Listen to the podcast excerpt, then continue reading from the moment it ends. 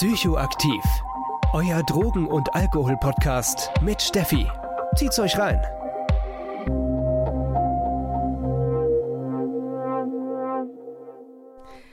Hallo Leute, was geht und willkommen zu meiner, ich kann es kaum glauben, Jubiläumsfolge. Freunde, es ist tatsächlich die 50. Folge und im August wird mein Podcast auch noch zwei Jahre alt. Ich habe das so lange durchgehalten. Ich weiß noch, als ich mit dem Podcast angefangen habe vor zwei Jahren, so übelst ängstlich und scheu, hat man voll oft gelesen, dass die meisten Podcasts nicht mal über die zehnte Folge hinauskommen. Und er dachte, ja, Zehn Folgen packe ich, kriege ich schon hin. Wenigstens diese zehn Folgen. Ich muss es wenigstens probiert haben. Und jetzt sitze ich tatsächlich zwei Jahre später immer noch in meinem fucking Kleiderschrank. Heute im Badeanzug, weil mir echt warm ist, weil es der heißeste Tag der Woche ist. Und nehme die 50. Folge aus. Wie krass ist das denn? Mal schauen, wer denn vor euch auch wirklich von Anfang an mit dabei war. Ja, die können sich eventuell noch daran erinnern, dass ich Gestörte im ersten, in den ersten vier Monaten tatsächlich drei Folgen dem Monat, ich wollte gerade die Woche sagen, drei Folgen im Monat rausgebracht habe. Da gab es immer zwei Substanzfolgen und eine Themenfolge. Und da kamen die Substanzfolgen noch am Sonntag raus. Also da gab es immer den Substanzsonntag und den Themenmittwoch. Aber das habe ich relativ schnell gemerkt, dass das absolut nicht zu leisten ist, dass ich das wirklich gar nicht schaffe. Und dann sind wir, ja, ich, ich nutze den Namen gar nicht, wirklich fällt mir gerade auf, aber einfach auf den Drogendonnerstag umgestiegen. Und seit eineinhalb Jahren gibt es jetzt zwei Folgen im Monat. Das reicht auch tatsächlich, ne? Habe ja die ganze Zeit währenddessen auch studiert und so. Und das war echt zwischendrin ein hartes Brot, vor allem wenn ich irgendwelche Hausarbeiten schreiben musste. Ja, da war ich mit zwei Folgen im Monat richtig gut bedient. Und Freunde, heute ist auch die letzte Folge von der Sommerpause. Ich befinde mich in den letzten Zügen meiner Masterarbeit und ich bin auch so froh, meinen Podcast jetzt mal sechs Wochen in die Sommerpause zu schicken. Also wir werden drei Folgen aussetzen und Mitte September wieder starten um ja mein Studium jetzt zu Ende zu bringen. Und auf was ich mich halt wirklich am krassesten freue, dass ich wirklich auch ab Herbst wieder Kopf habe für coole neuen Themen, wo ich auch wieder ein bisschen Zeit habe, mich in Themen einzufuchsen. Und ja, um es mal hart zu sagen, eigentlich steht das Programm im Herbst schon wieder. Habe auch schon ein paar richtig, richtig nice InterviewpartnerInnen gefunden. Ich kann ziemlich sicher ein paar Substanzkunde-Wünsche von euch erfüllen. Auf jeden Fall kamen sehr, sehr, sehr viele Nachrichten über Instagram, dass man sich doch mal eine Folge wünscht zu DMT. Ja, vielleicht äh, erfülle ich euch das dann richtig schön im Herbst. Ich werde mir Mühe geben. So, und dann hatte ich mir überlegt, wie feiert man eine 50. Jubiläumsfolge? Oder soll ich jetzt irgendwie einen fancy Gast einladen? Aber dann denke ich mir, ich habe doch eh schon die ganze Zeit die coolsten Gäste auf der Welt. Und dann dachte ich mir so, ja, warum denn immer mit was Besonderes feiern? Lass doch einfach eine good old Substanzkunde Folge machen. Im Prinzip das, aus was mein Podcast von Tag 1 immer bestanden hat. Die Interviews kamen ja auch viel später erst dazu. Und ja, es ist jetzt halt auch bald wieder Festival Season, beziehungsweise hat die Festival Season schon längst angefangen. Die Fusion ist schon vorbei. Es sind noch ein paar geile Sachen so jetzt halt für den Sommer geplant. Und dann dachte ich mir doch mal, ich schicke euch mit ein paar mehr Informationen über 2CB in eure Sommerferien. Oder wer keine Ferien hat, vielleicht in die Festivalsaison. Oder wer auch das nicht hat, ja, einfach in den noch heißeren Sommer. Sprechen wir also über 2CB. Oder wer es lang und umständlich, aber dafür auch deutlich genauer haben möchte, über 4-Prom 2.5 Dimentoxy Phentylamin. Und wie es ja immer der absolute Klassiker ist in meinen Substanzfolgen, erzähle ich euch erstmal ein bisschen was über die Geschichte. Aber tatsächlich war es nur so bedingt einfach was über die Geschichte zu 2CB herauszufinden, aber ich habe natürlich trotzdem ein bisschen was gefunden. 2CB ist wohl der bekannteste Vertreter der 2C-Stoffgruppe und gehört somit zu den Phentylaminen. Die Struktur ähnelt der von Mescalin und es ist aber eine vollsynthetische Substanz, die nach aktuellem Wissensstand nicht natürlich vorkommt. Man findet ihn also nicht in der Natur. Synthetisiert wurde die Substanz 1974 von Alexander Sascha Theodore Schulgin. Und ja, bei wem jetzt halt nicht der Name sofort klingelt, Schulgin hat in den 1990ern mit seinen Büchern Pikal und Tikal, die hat er gemeinsam mit seiner Frau Anne Schulging veröffentlicht. Und in seinem Buch Pikal beschreibt Schulging auch den Syntheseweg von 2CB. Wer sich jetzt vielleicht wundert, was Pikal bedeutet, ich habe gerade das Buch vor mir tatsächlich. Und ja, im Prinzip steht Pikal wirklich einfach dafür, was der Titel schon mehr oder weniger auch mit ausdrückt. Und zwar Phantylements I Have Known and Loved. Ich finde den Titel super und kann das Buch auf jeden Fall auch jedem ans Herz legen, um da mal reinzuschnuppern. Ich finde es super. Ich bin aber selber noch gar nicht so weit, aber schon auf jeden Fall ziemlich hooked von den ersten Kapiteln. Werde ich mir auf jeden Fall in meinem nächsten Urlaub dann auch komplett reinziehen und ich kann es kaum erwarten. Und an dieser Stelle möchte ich auch Anne Schulgin hiermit gedenken, weil sie ist am 9. Juli gestorben. Ja, und ich habe auch zur Vorbereitung dieses Interviews mehrere Videos angeschaut von den beiden. Die kann man auf YouTube finden. Und ja, das war einfach total beeindruckende Videos. Und ich fand auch die Interaktion der beiden so, ja, impressive. Und ja, dementsprechend, da Anne Schulgin eben gerade gestorben ist, wollte ich das eben auch an dieser Stelle erwähnen. Nach der Entdeckung von 2CB durch Alexander Schulgin ähm, wurde 2CB von einer kleinen Psychotherapeutinnengruppe in den USA 2CB in den Therapiesessions genutzt. Diese Therapeutinnen, die waren wirklich begeistert von der Substanz und erzählten von ja, einer empathischen Bindung zu den Patientinnen und der hilfreichen Wirkung von 2CB, das Ego zu überwinden und dann wirklich an unterdrückte Gefühle heranzukommen. Wie genau sich aber 2CB dann verbreitet hat und sich auch in die Partyszene geschlichen hat, das konnte ich tatsächlich an keiner Quelle wirklich nachvollziehen. Allerdings habe ich ja mehrere interessante, aber auch schon sehr alte Artikel gefunden, wo eben über 2CB berichtet wurde. Einmal wurde in einem der Berichte über einen Todesfall, der mit 2CB assoziiert wurde, berichtet aus dem Jahre 1981 in Pittsburgh, Pennsylvania. Und es gab auch noch einen veröffentlichten Krankenhausbericht von 1983, der von diffusen vaskulären Spasmen berichtet, die bei zu hohen Dosen von 2CB eben aufgefallen sind, als da ein Betroffener ins Krankenhaus kam. Auch das war ein Bericht aus den USA, allerdings habe ich tatsächlich, ein bisschen, vielleicht war ich auch zu blöd zu finden, aber ich habe keine Ortsangabe gefunden. Ich habe da echt ein bisschen quer gestöbert, aber irgendwie, ja, habe ich die genaue Ortsangabe leider nicht gefunden. Der Konsum von 2CB war allerdings auch nicht nur in den USA bekannt, sondern es gibt auch einen Artikel von 1981 aus Australien, genauer auch aus New South Wales, wo eben dieses Phänomen beschrieben wird, dass 2CB als LSD beschrieben wird. Und damals wurde das 2CB in Australien auch in der gleichen Form wie LSD verkauft.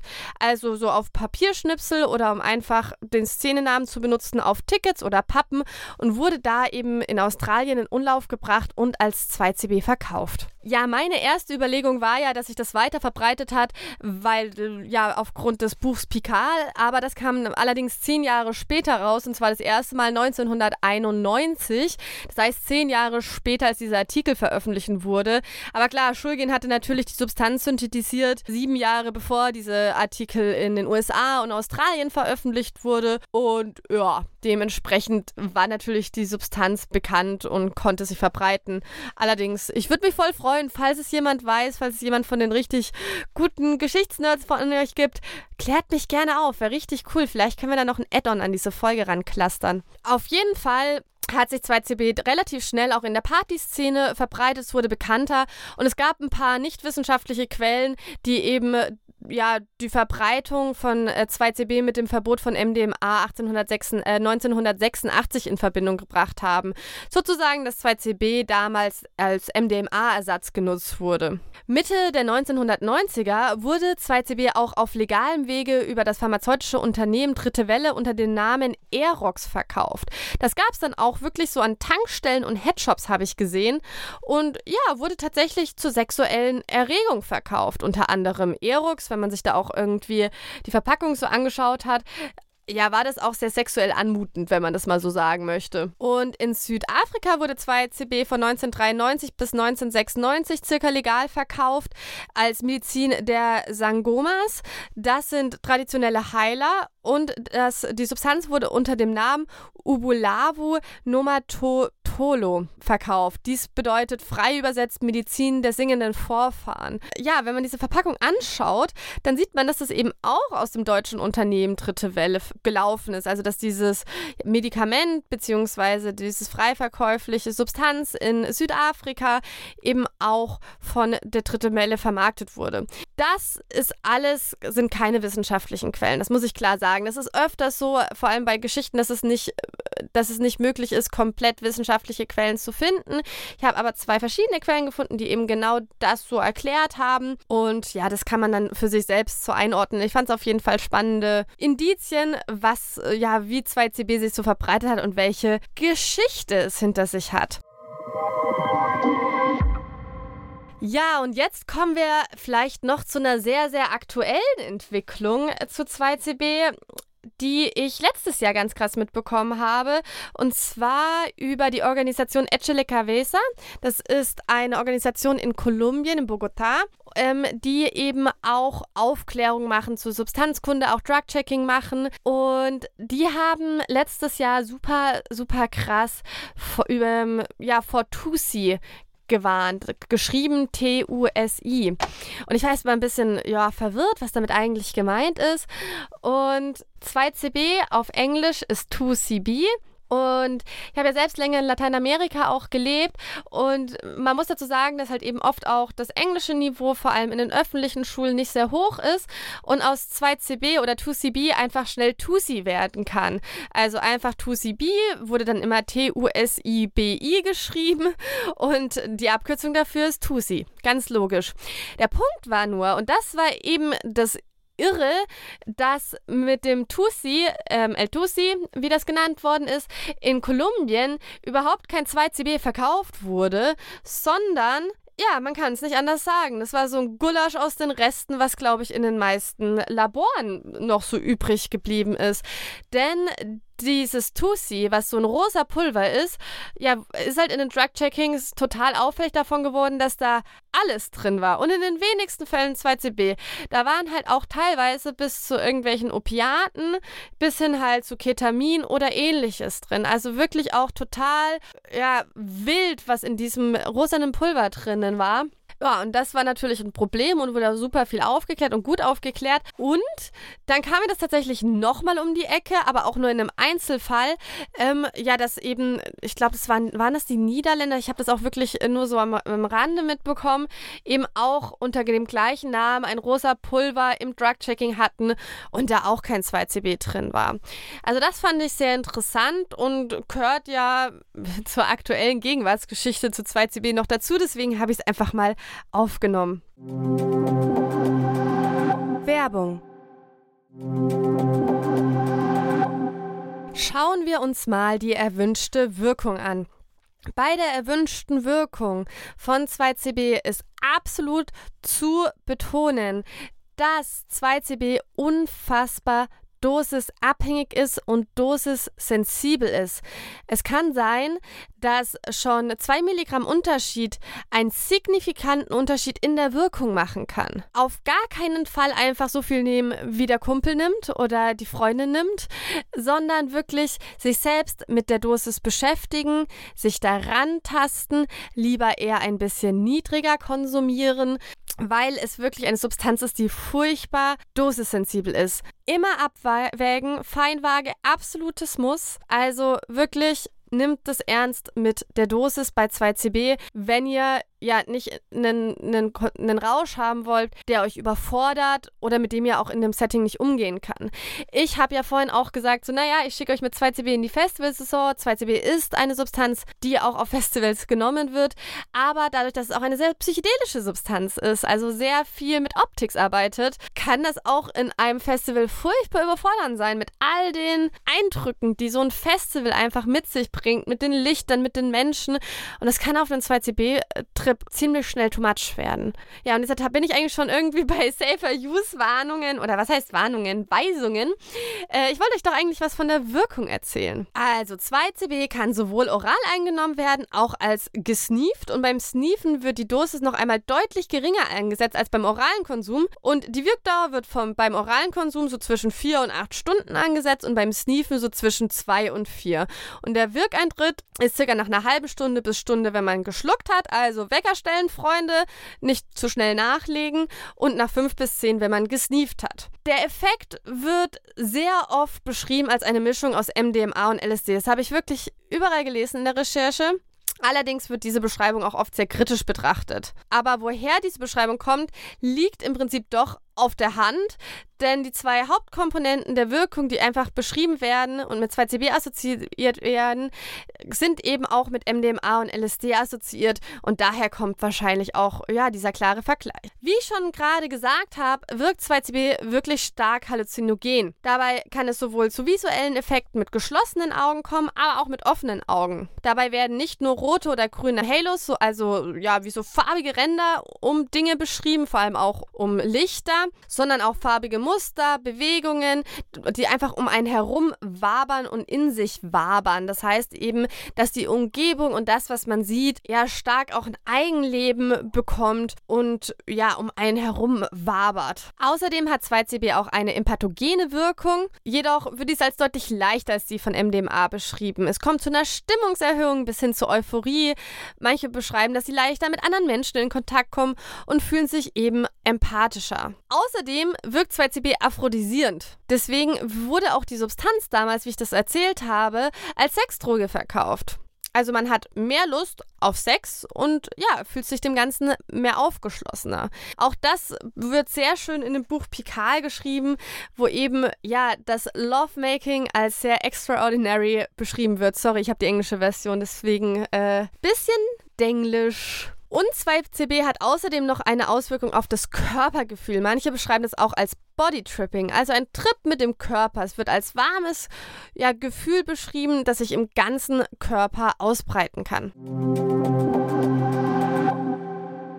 Schauen wir uns mal kurz noch die Wirkung im Gehirn ein, beziehungsweise wir können eigentlich nur von Weitem reinluken, weil bei 2CB ist die Wirkweise im Gehirn wirklich nicht geklärt. Also es wird davon ausgegangen, dass 2CB an den serotonergen 5-HT2C-Rezeptor ansetzt und zwar entweder als Voll- oder als Teilagonist. Und es ging auch in Studien mit Ratten hervor, dass 2CB das Dopaminlevel erhöht und somit auch seinen Einfluss auf die psychoaktive Wirkung nimmt. Doch wie genau das aktiviert, dass am Ende der psychedelische Effekt rauskommt, ist uns wie bei anderen Psychedelikern ja, sind wir halt in der Hypothesenbildung und es ist nicht so ganz irgendwie so runterzuklopfen, wie wir das manchmal bei anderen Substanzen haben, obwohl man auch da sagen muss, dass es nicht so ganz klar ist. Ja, schauen wir noch auf die unerwünschten Wirkungen drauf. Akut treten bei 2CB-Konsum eine Erhöhung der Körpertemperatur auf und ein vermindertes Hungergefühl. Es wird uns also heiß, aber wir haben keinen Hunger mehr. Es kann zu intensiven Optics kommen und diese intensiven Optics, die ich schon vorne äh, vorhin erklärt habe, die können auch zu ziemlichen Schwindelgefühlen führen und auch eine extreme Überforderung auslösen, vor allem in lichterfüllten Räumen. Was man in dem Aspekt machen kann, ist auf jeden Fall reizarmer Raum. Wenn es sein muss, alles abgedunkelt, immer mit einem Tripsitter an der Seite, weil es wirklich sehr überfordernd sein kann. Außerdem kann es zu Bluthochdruck kommen und Herzklopfen. Und vor allem Menschen mit Herzproblemen sollten eigentlich auf den Konsum verzichten. Außerdem kann es aufgrund der aphrodisierenden Wirkung zu unerwünschten Erektionen kommen. Das heißt, dass man eben auch seinen Sexualtrieb weniger unter Kontrolle hat. Und UserInnen berichten auch von Magen-Darm-Beschwerden. Es kann zu erhöhten Schwitzen kommen, zu Zähneknirschen, zu Husten aufgrund von einer höheren Schleimproduktion. Außerdem kann es natürlich auch zu Bad Trips kommen, vor allem wenn Set und Setting nicht geachtet wird da eben die Erfahrung ein sehr, intensiv, also sehr intensiv sein kann. Und wenn man sich selbst nicht wohlfühlt, sich in der Umgebung nicht wohlfühlt, erhöht man eben die äh, Chance auf einen Betrip. Und das kann halt wirklich von Verwirrung bis hin zu Todesängsten gehen. Außerdem kann 2CB wie andere Substanzen eben auch, inklusive Alkohol, latente, also bereits angelegte Psychosen auslösen. Aber weitere Langzeitrisiken sind auch wirklich nicht erforscht bei 2CB. Das ist halt echt ja eine Nischendroge, für die sich bedingt interessiert wird. Wie andere serotonergen Psychedelika wird 2CB ein niedriges Abhängigkeitspotenzial zugeschrieben. In mehreren Trip Reports wird jedoch im Gegensatz zu LSD und Pilzen eine langsame Toleranz Bildung beschrieben. Also, dass man sozusagen es immer und immer und immer wieder nehmen kann. Da habe ich aber wirklich auch komplett sich widersprechende Quellen bzw. Tripberichte gefunden, die gesagt haben, dass man mindestens mal eine drei Monate lange Konsumpause braucht, um den gleichen Effekt zu wieder zu bekommen. Da bin ich mir jetzt ehrlich gesagt nicht sicher, weil es sich wirklich irgendwie je nach Quelle total unterschieden hat. Bei LSD oder bei Pilzen ist es ja so, dass dadurch, dass eben so eine hohe Toleranzbildung kommt, es überhaupt keinen Sinn macht, immer und immer und immer wieder zu konsumieren konsumieren, weil einfach nichts passiert. Allerdings, und da schaue ich halt dann auch immer wieder auf meine Arbeit, wo 2CB halt wirklich auch nur gering eine Rolle spielt, aber auch echt sagen muss, es ist eventuell eine Komponente in einem Konsummuster, das viele Substanzen beinhaltet, aber war auch noch nie primär Thema. Will niemals sagen nie, ich hoffe es natürlich, aber ja, wenn es da vielleicht auch ja, Menschen gibt, die sagen, sie wären von 2CB abhängig, würde mich echt interessieren. Schreibt mich gerne auf Instagram an weil es mir so tatsächlich noch nicht vorgekommen. Sehr wichtig ist es auch immer, die Nachweisbarkeit anzuschauen. Und die Nachweisbarkeit Fruchtbarkeit hängt natürlich auch immer vom Körper und vom Konsum ab. Allerdings ist so der Konsens, dass 2CB nur drei Tage im Urin nachweisbar ist und deutlich kürzer im Blut. Aber in herkömmlichen Schnelltestverfahren wird nicht auf 2CB äh, getestet. Also ich wurde selbst schon aus dem Festival rausgezogen und hatte einen Drogentest hinter mir. Da war sicher kein 2CB dabei und habe das jetzt also anderweitig auch noch nicht äh, mitbekommen, dass 2CB getestet wurde. Lassen wir noch ein paar Worte da zum Mischkonsum. Ihr wisst, risikofreien Konsum gibt es nicht und es ist immer sicherer, auf Mischkonsum zu verzichten. Trotz allem ist Mischkonsum eine Realität, die passiert und deswegen gehe ich auch in meinen Folgen immer darauf ein. Der Mischkonsum von 2CB und Mao-Hämmern, Mao-Hämmer sind zum Beispiel einige Antidepressiva, aber auch Johanniskraut, sollte vermieden werden, dass sich dadurch der Rausch unkontrollierbar verlängern kann. Also bitte 2CB nicht mit Mao-Hämmern mischen. Wenn ihr auf Antidepressiva seid, fragt zumindest mal euren Arzt, wenn ihr es selbst nicht wisst, eure Ärztin, ob eure Antidepressiva Mao-Hämmer sind. Die Kombination von 2CB und anderen Stimulantien wie Kokain, Amphetamin kann aufgrund der Erhöhung des Dopaminlevels die Wahrscheinlichkeit auf Paranoia, Panikattacken, Gedankenkreisen und innere Unruhe verstärken, also erhöht die Wahrscheinlichkeit für einen unangenehmen Trip beziehungsweise auch einen Bad Trip. Und auch die Mischung mit Cannabis kann zu erhöhter Wahrscheinlichkeit von innerer Unruhe, Paranoia und Panikattacken kommen. Auch hier sollte man auf den Mischkonsum verzichten. Sonst habe ich auf verschiedenen Quellen eben auch noch gelesen, dass eben die Mischung von Alkohol und 2CB als sehr unangenehm beschrieben wird. Und im Allgemeinen, wenn man sich mal wirklich sehr durch die ganzen Tripforen bei Mischkonsum geht es ja auch wirklich viel, sich auch Forenbeiträge anzugucken, schaut, hat man so ein bisschen den Konsens, dass sich 2CB jetzt halt allgemein nicht so gut mit anderen Substanzen verträgt. Das ist auf jeden Fall das, was ich da so rausgezogen habe.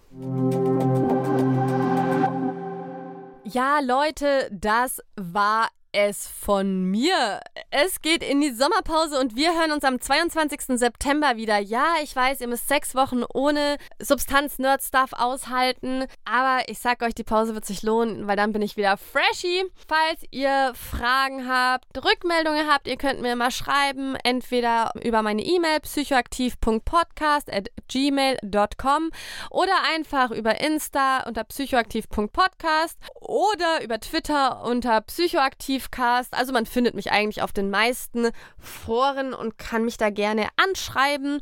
Und wenn ich Zeit finde und sobald ich Zeit finde, schreibe ich doch immer gerne zurück. Falls ihr es noch nicht gemacht habt, ihr würdet mir einen riesengroßen Gefallen tun, wenn ihr ja meinen Podcast bewertet, entweder auf Spotify oder Apple Podcast oder auch einfach anderen interessierten Menschen meinen Podcast weiterempfehlen. Der ist so krass gewachsen über diese zwei Jahre. Ich kann es immer noch nicht glauben, weil der ist echt das erste Jahr auch eher so ja, war moderat und dann ging es ab so richtig krass. Das hat mich voll gefreut, dass so ein Thema eben ja auch so eine breite Masse interessiert. Und ich freue mich einfach, wenn das Thema noch größer wird, wenn das noch transparenter behandelt wird und Menschen vor allem über Substanzen ins Gespräch kommen, weil das ist halt eben auch das A und das O, um ja Schadenspotenziale zu minimieren, indem darüber geredet wird, indem wir uns darüber austauschen, indem wir über Konsum reden. Und es nicht irgendwie, vor allem bei illegalisierten Substanzen irgendwie ja mit Schweigen umhüllen und damit eben das Risiko auf ja unerwünschte Wirkungen einfach deutlich erhöhen. Ja, und mit diesen Sätzen verabschiede ich mich und ich freue mich wieder im Herbst zu starten.